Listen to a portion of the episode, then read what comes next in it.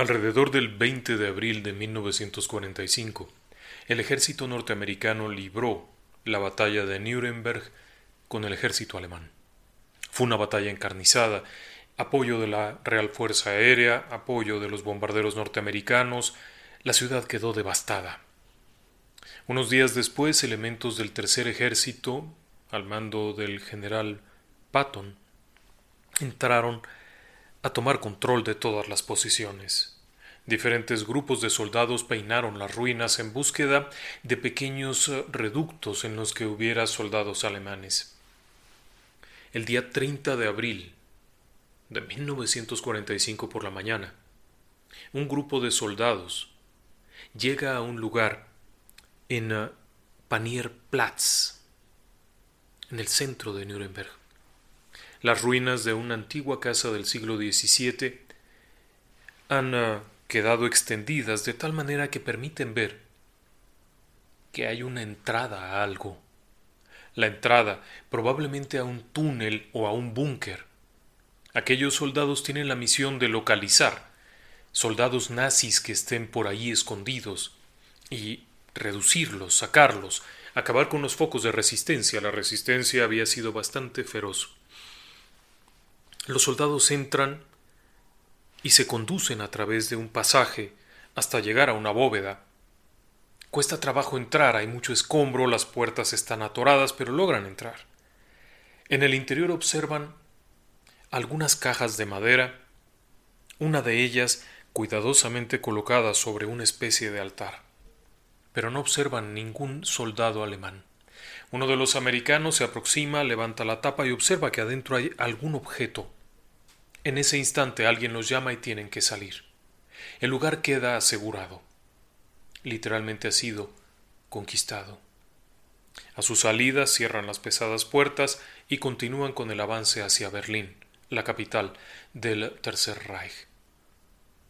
Unas horas después por la tarde, en el búnker de la Cancillería, un grupo de soldados alemanes comienza a quemar los restos de dos personas.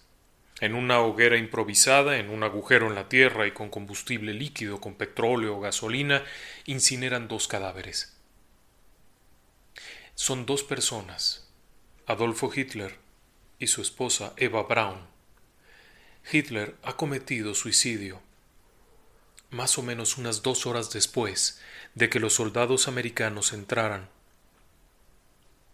a ese extraño búnker de Panierplatz. ¿Qué había ocurrido ahí?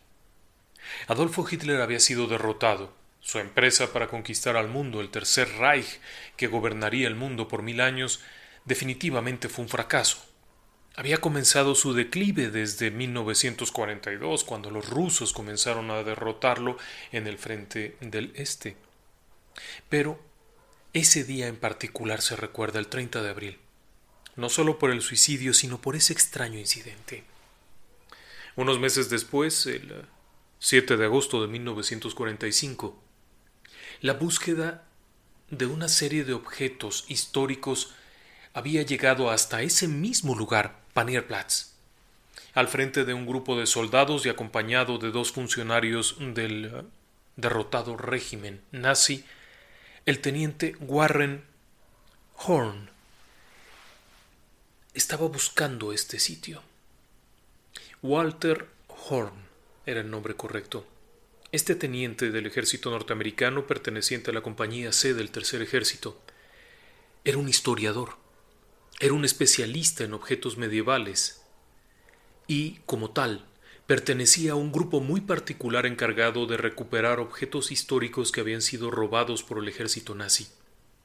Los diferentes reportes lo habían llevado a Panierplatz, específicamente aquella construcción antigua derruida en donde los soldados americanos habían estado. Los diferentes informes coincidían, así es que al llegar, quitar las puertas y entrar, se topa justo con lo que buscaba. En la caja de madera que está sobre aquel antiguo altar, se encuentra ni más ni menos que una pieza única. La lanza del destino. La lanza de Longinos. Ahí sigue. Hay otras cosas ahí de gran valor. Son parte del tesoro que los eh, nazis habían recuperado de buena parte de Europa, pero específicamente esta pieza es clave, la lanza del destino. Las piezas se recuperan y la lanza es mostrada al general Patton. Patton estaba al mando del tercer ejército, era un general de muy alto rango, muy apreciado, muy querido por sus soldados y que además había hecho unas cosas rarísimas, era un tipo muy loco. Pero había ganado la guerra. Estando allí, cuando le muestran aquello, la toma entre sus manos. Es el ganador. Él, su ejército al que mandaba, había conquistado Nuremberg, en donde estaba la pieza. Durante unos días, la pieza continúa con los aliados, es decir, con el ejército americano. Está siendo custodiada ahí mismo, en las oficinas, en lo que se arregla una devolución hacia sus dueños. El día 20 de diciembre de 1945, la pieza es oficialmente entregada a representantes del gobierno austriaco, específicamente gente perteneciente al Museo de Viena, al Museo Habsburg, a donde pertenecía la pieza. Durante la plática hay algunas bromas. La lanza de Longinos no es un tema fácil de tratar, y aun cuando este era un general del ejército americano, siente ciertas cosquillas al devolverla. Al día siguiente, el general Patton muere desnucado en un accidente de tráfico, en una condición por demás extraña y que se ha prestado a muchas especulaciones mientras es conducido en su automóvil por su chofer. Chocan contra la parte trasera de un camión y el general muere desnucado. Para el 4 de enero de 1946, la pieza, la lanza del destino, está de nueva cuenta en exhibición en un lugar privado dentro del museo. ¿Sabe usted lo que es la lanza del destino? ¿Sabe usted qué relación tiene con todo esto? Puede parecer errático lo que le he platicado, pero habrá que irse un poco atrás en el tiempo. En 1938, Adolfo Hitler, sí, ese mismo Adolfo Hitler que estaba siendo quemado en el patio ahí afuera, en el piso, en un agujero con gasolina, en 1945, el 30 de abril, en 1938 había tomado el poder, el control total de Alemania. Se había anexado Austria y había entrado al museo donde se exhibía la lanza del destino. Su trayectoria fue directa. Durante su visita a Austria había estado en dos lugares muy insistentemente. El primero de ellos era la tumba del compositor Wagner, de donde salió extasiado y el segundo, el sitio donde estaba en exhibición la lanza del destino. Su objetivo era tomarla, y así lo hizo. Llegando allá, habiendo tomado el control total, incluso siendo el hombre poderoso de Alemania y que estaba en pos de iniciar la conquista de Europa, lo que quiso fue tomar aquella lanza. Después la trasladaría a diferentes sitios dentro de Alemania, primero en Nuremberg, en una exhibición eh, muy especial en una antigua capilla en donde se hacían ciertas reuniones muy especiales, después ahí en uh, Panierplatz, en un búnker, cuando la situación se complica y los bombardeos son tremendos, ahí la coloca. Pero ¿qué es todo esto que le estoy platicando? Bien. Vámonos todavía más atrás en el tiempo. Nos vamos a Judea a Israel, a territorio palestino. Estamos en el Gólgota, el lugar de la calavera, el lugar donde crucifican a la gente y estamos en el año cero de nuestra era. Un judío ha sido brutalmente castigado. Le han dado cerca de ochenta azotes en la espalda le han dañado la espalda como poca gente habría visto, porque además los azotes son con una especie de látigo que tiene en la punta desde trozos de hueso de animales como vértebras y cosas de ese estilo, pedazos de metal, que tiene la función de clavarse y desgarrar. Al momento que golpean la espalda de alguien, aquello se clava, lo jalan y se rasga. La ley hebrea marcaba que el tope máximo de azotes era 39, pero este sujeto le han dado cerca de 80. Aún así, sigue vivo. Su condición es bastante crítica, pero sigue vivo.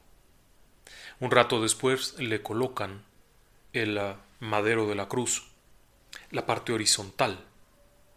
El objetivo era llevarlo en la espalda cargando hasta llegar en donde estaba el pedestal y entonces por medio de una polea y con una soga izaban al ah, condenado para que quedara colgando. Pero la hazaña que hay con este tipo es tremenda. Mientras que habitualmente a los reos se les amarraba a la cruz, a éste lo han clavado.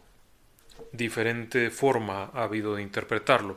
En un principio se pensaba que había sido clavado en las manos, pero no. La crucifixión había sido en donde no se rasgaría. En la palma de la mano, después de un fuerte esfuerzo o de mucho rato, se rompería y el reo caería. Pero además ha sido clavado, tanto en los pies como en las manos, para que no pueda apoyarse. ¿Por qué es esto? La muerte en la cruz es una muerte lenta y desesperante. Los romanos, que son quienes están colgando a este sujeto, son eh, poco afectos a la muerte en cruz, y eso que son bárbaros, son gente muy cruel, pero reservan esto solo para los sediciosos, para los eh, que se han levantado, para los revoltosos, para los esclavos que se han eh, revelado, utilizan esta muerte. Una vez en la cruz, la persona queda colgando y poco a poco el tórax se va debilitando hasta que ya no puede moverse y no puede respirar. La muerte es por asfixia, como le decía. En este caso, el sujeto que está ahí no es otro que Jesús de Nazaret, quien ha sido juzgado, condenado a azotes y posteriormente condenado a muerte en la cruz. De acuerdo con los eh, relatos bíblicos del Evangelio, Jesucristo es colgado y clavado a la cruz. A su lado hay un ratero, un bandido, y al otro lado hay otro bandido. Estos están amarrados. No están con los pies clavados. Pero ahí no termina el asunto. Llegada cierta hora, a los romanos no les gustaba estar ahí expuestos, dado que al estar en el Gólgota, en este lugar, había mucha gente y podía haber problemas porque lo que habían hecho era colgar, de acuerdo con sus creencias, a un revoltoso. Y por lo tanto podía haber problemas. Así que uno de los centuriones da la orden de romper las piernas. Esta técnica era muy simple. Desde abajo colocaban una escalera y con un marro, una pieza de madera, una especie de garrote, rompían las ah, tibias de las piernas del condenado para que se colgara inmediatamente y muriera por asfixia de forma más rápida. En el caso de Jesús, Jesucristo, que estaba ya colgado, cuando dan la orden de romper las piernas, el guardia, el guardia que estaba ahí, que era simplemente un soldado romano, no era un legionario, no era ningún personaje, simplemente era un romano, un soldado romano, observa y le parece que ya está muerto, así es que informa a su superior que ya está muerto. Aún así el superior le dice pícalo. Los romanos utilizaban lanza a la que le llamaban pilum, la pilum romana era una lanza, era lanzable, era una cosa de unos dos metros y era parte del armamento. El otro armamento era el gladius, que era la espada. En este caso, aquel soldado desde abajo para no subirse pincha el costado derecho. Según el relato bíblico, cuando hace esto y retira la lanza, sale una importante cantidad de agua y luego sale sangre.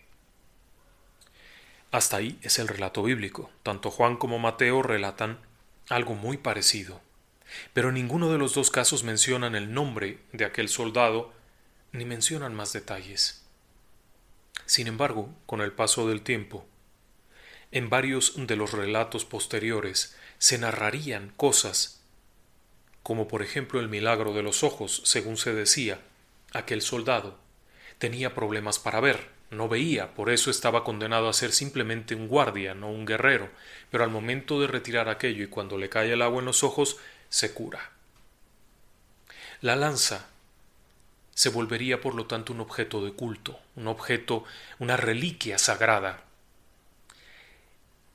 El nombre de aquel soldado en los textos bíblicos, en los evangelios eh, oficiales, llamémosle, no se menciona, se menciona en textos posteriores donde se le conoce como Casio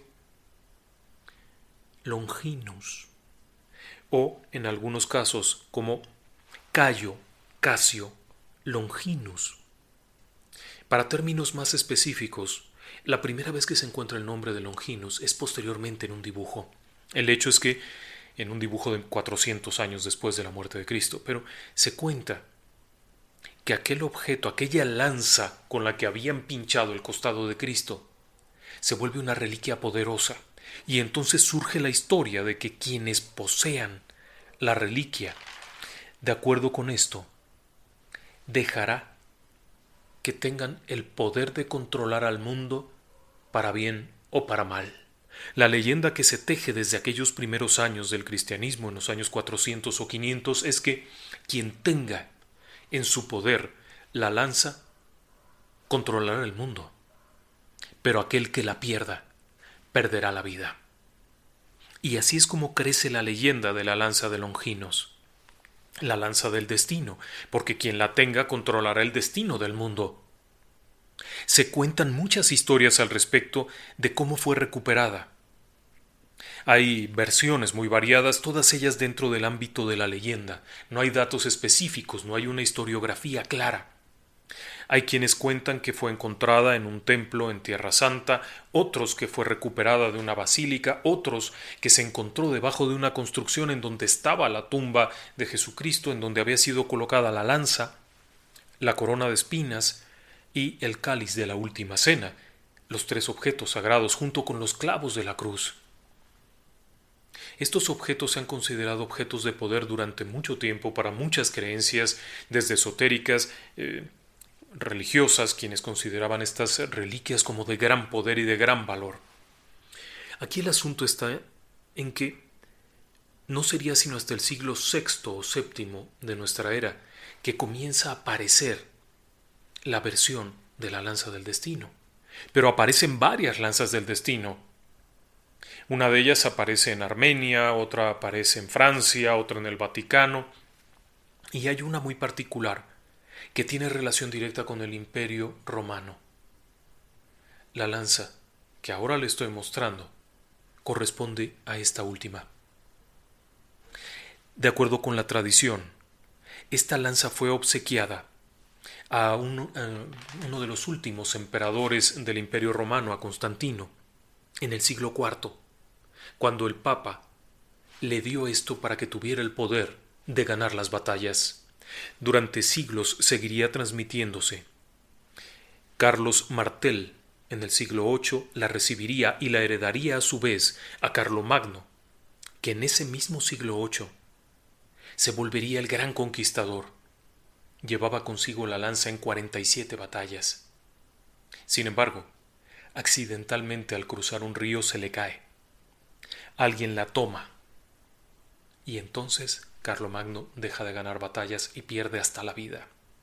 La lanza regresaría a poder de las casas reales y sería algún tiempo después, en el siglo XII, cuando Federico Barbarroja, Federico I, volvería a relatar tener la lanza del destino para ir a la tercera cruzada. En los puntos intermedios donde estuvo la lanza han sido muy variados. Se dice que estuvo en un convento, en la Casa Real, en el Vaticano, pero que al final regresó para que Federico I, Barbarroja como se le conocía, fuera a la tercera cruzada. Y así fue.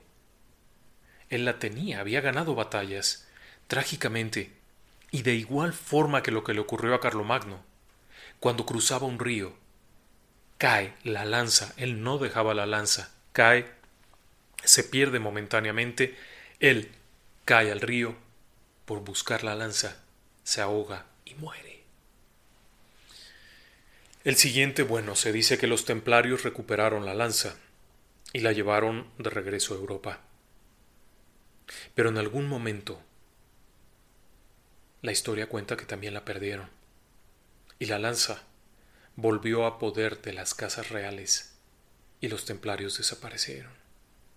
De ahí siguió su curso hasta llegar a Nuremberg, En el siglo XVIII Nuremberg enfrenta un asedio por parte de Napoleón Bonaparte, quien casualmente deseaba la lanza del destino. Napoleón Bonaparte sabía la historia de esto. Así es que ataca a Nuremberg para conquistar la lanza del destino. La lanza es enviada a Austria, a la casa de los Habsburgo. Cuando la emergencia termina, la lanza se queda en Austria, en Viena, en el palacio. Años después, Adolfo Hitler, visitando el palacio, descubre aquella pieza y se entera de toda esta larga historia y del hecho de que esto era un símbolo no solamente del poder germánico como se nos ha hecho pensar. Adolfo Hitler creía en el poder de este objeto. De hecho, en una de sus páginas de la obra Mi lucha de Adolfo Hitler narra el encuentro con aquellos objetos pero quizá él no era el más interesado en el tema, sino su segundo de a bordo e incluso Goebbels, sus eh, fieles colaboradores, quienes eran esotéricos practicantes y quienes conocían la historia de la lanza del destino. Años después, cuando logra el poder, lo primero que hace es tomar la lanza del destino, llevarla consigo, ponerla en Nuremberg, en este sitio que era una antigua capilla dentro de una catedral, en donde se reunían las cabezas, porque era un símbolo de poder. Pasa lo que tiene que pasar, viene la guerra, Adolfo Hitler sigue ganando. Usted se preguntará, bueno, si era tan poderosa la lanza del destino, ¿cómo es que perdió? Muy bien, esto que le he platicado hasta ahora es una combinación de datos históricos y leyenda. Lo que es un dato histórico es que los americanos recuperaron la lanza de Longinos aquel abril de 1945, cuando conquistaron Nuremberg. Lo que es un hecho es que ese 30 de abril de 1945 Adolfo Hitler se quitó la vida y fue cremado. Hay teorías que apuntan a que no murió ahí. El hecho es que hoy en día se sabe por pruebas de ADN y por una identificación positiva de, de dientes que sí fue Adolfo Hitler. Lo que sigue es la muerte de Patton, eso es un hecho histórico. No hay para dónde hacerse. Y muere al día siguiente de haber entregado la caja que tenía la lanza a la gente de Viena. Pero hay un problema muy grande. La lanza que le estoy enseñando no es la lanza de un soldado romano, no. La lanza que se exhibe en Viena no corresponde en la forma a un soldado romano en Israel. La lanza de un soldado romano, esta eh, llamada pilum, esta lanza de batalla, era una herramienta lanzable, era algo que se lanzaba a distancia y solía ser esbelta. Esto que se ve en la fotografía y que le hemos mostrado un par de veces no parece corresponder. Ciertamente la empuñadura pudiera ser, pero el resto parece confeccionado a partir de dos cuchillos, de dos puñales largos. Es muy pesado. Esto no se utilizaría por parte de un soldado romano que utilizaba la lanza para arrojarla, para mantener a distancia al adversario, no era una herramienta de combate, como una alabarda o alguna otra cosa medieval. Esto era diferente. Cabía esa duda. Y de hecho, la forma en la que estaba tampoco correspondía, era un ensamble. Durante años ha habido un debate acerca de esto, porque además las otras tampoco parecen corresponder. La que está en Armenia simplemente no tiene sentido, eso no es una lanza, eso es la punta de algún estandarte. La que se tiene en el Vaticano es un fragmento de otra que estaba, me parece que en Francia, y, según dicen, en Bonambien, pero nunca se ha hecho la prueba. Por lo tanto, si esto no es la lanza, entonces ¿qué es? Y ahí vienen varias teorías. Primero, la lanza del destino, de acuerdo con la datación hecha en el año 2008, cuando se sometió a diversos experimentos en Viena, la Universidad de Viena, consideró que la lanza fue manufacturada en el siglo VII. Sí, 600 y pico después de Cristo. Es decir, ese acero, esa fundición, no fue hecha en un periodo románico, sino mucho tiempo después, excepto por un pedazo. Ahí viene la parte interesante. La lanza está compuesta de varias piezas.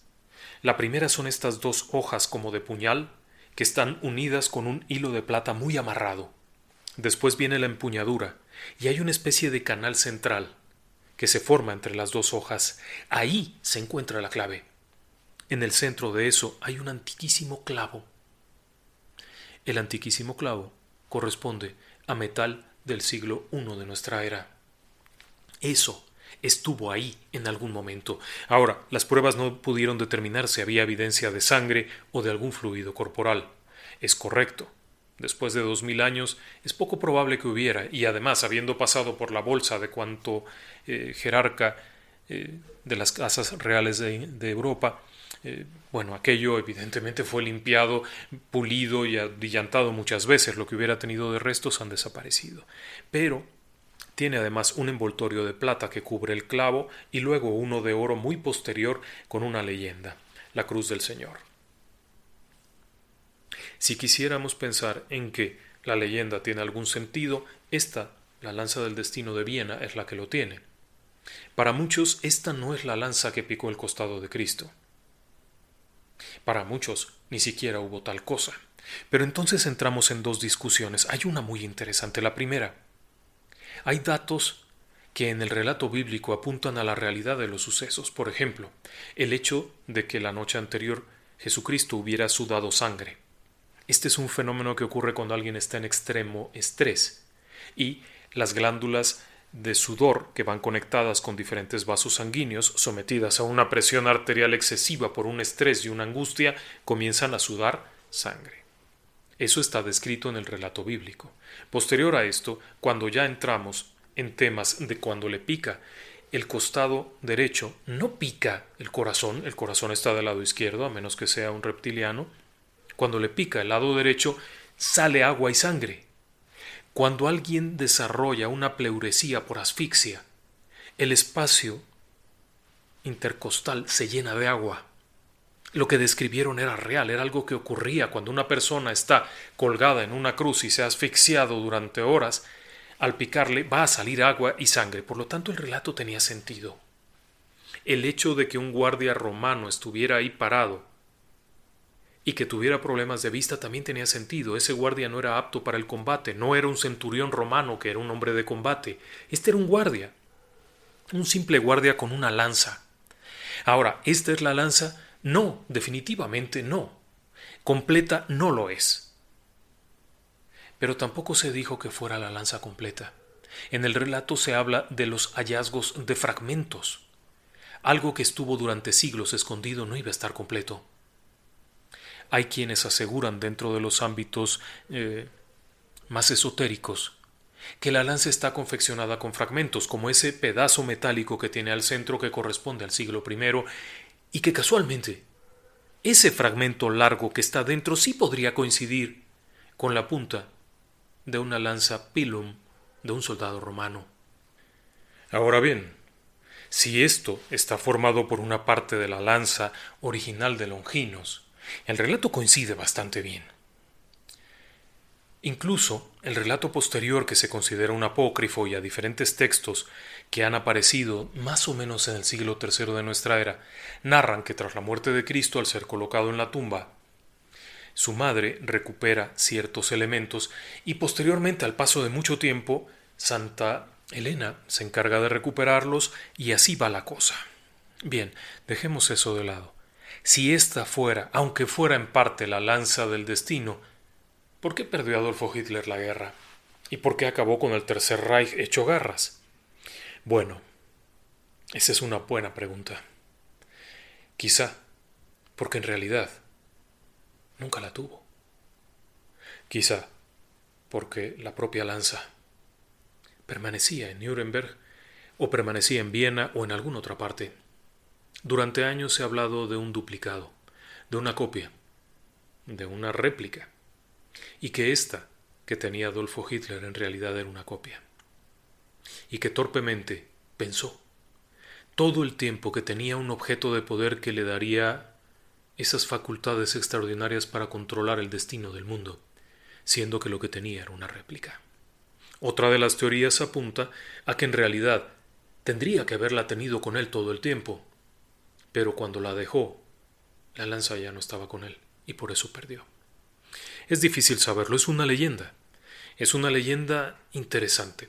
Y aquí en México hay un dicho muy interesante también que dice, cuando el tecolote canta, el indio muere. No es verdad, pero sucede.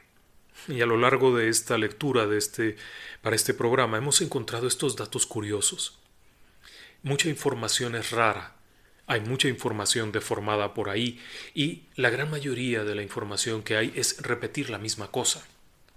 Pero hay estos datos curiosos, como este de que Nuremberg cae el día 20, pero las pesquisas que llevan a Panierplatz son hasta el día 30.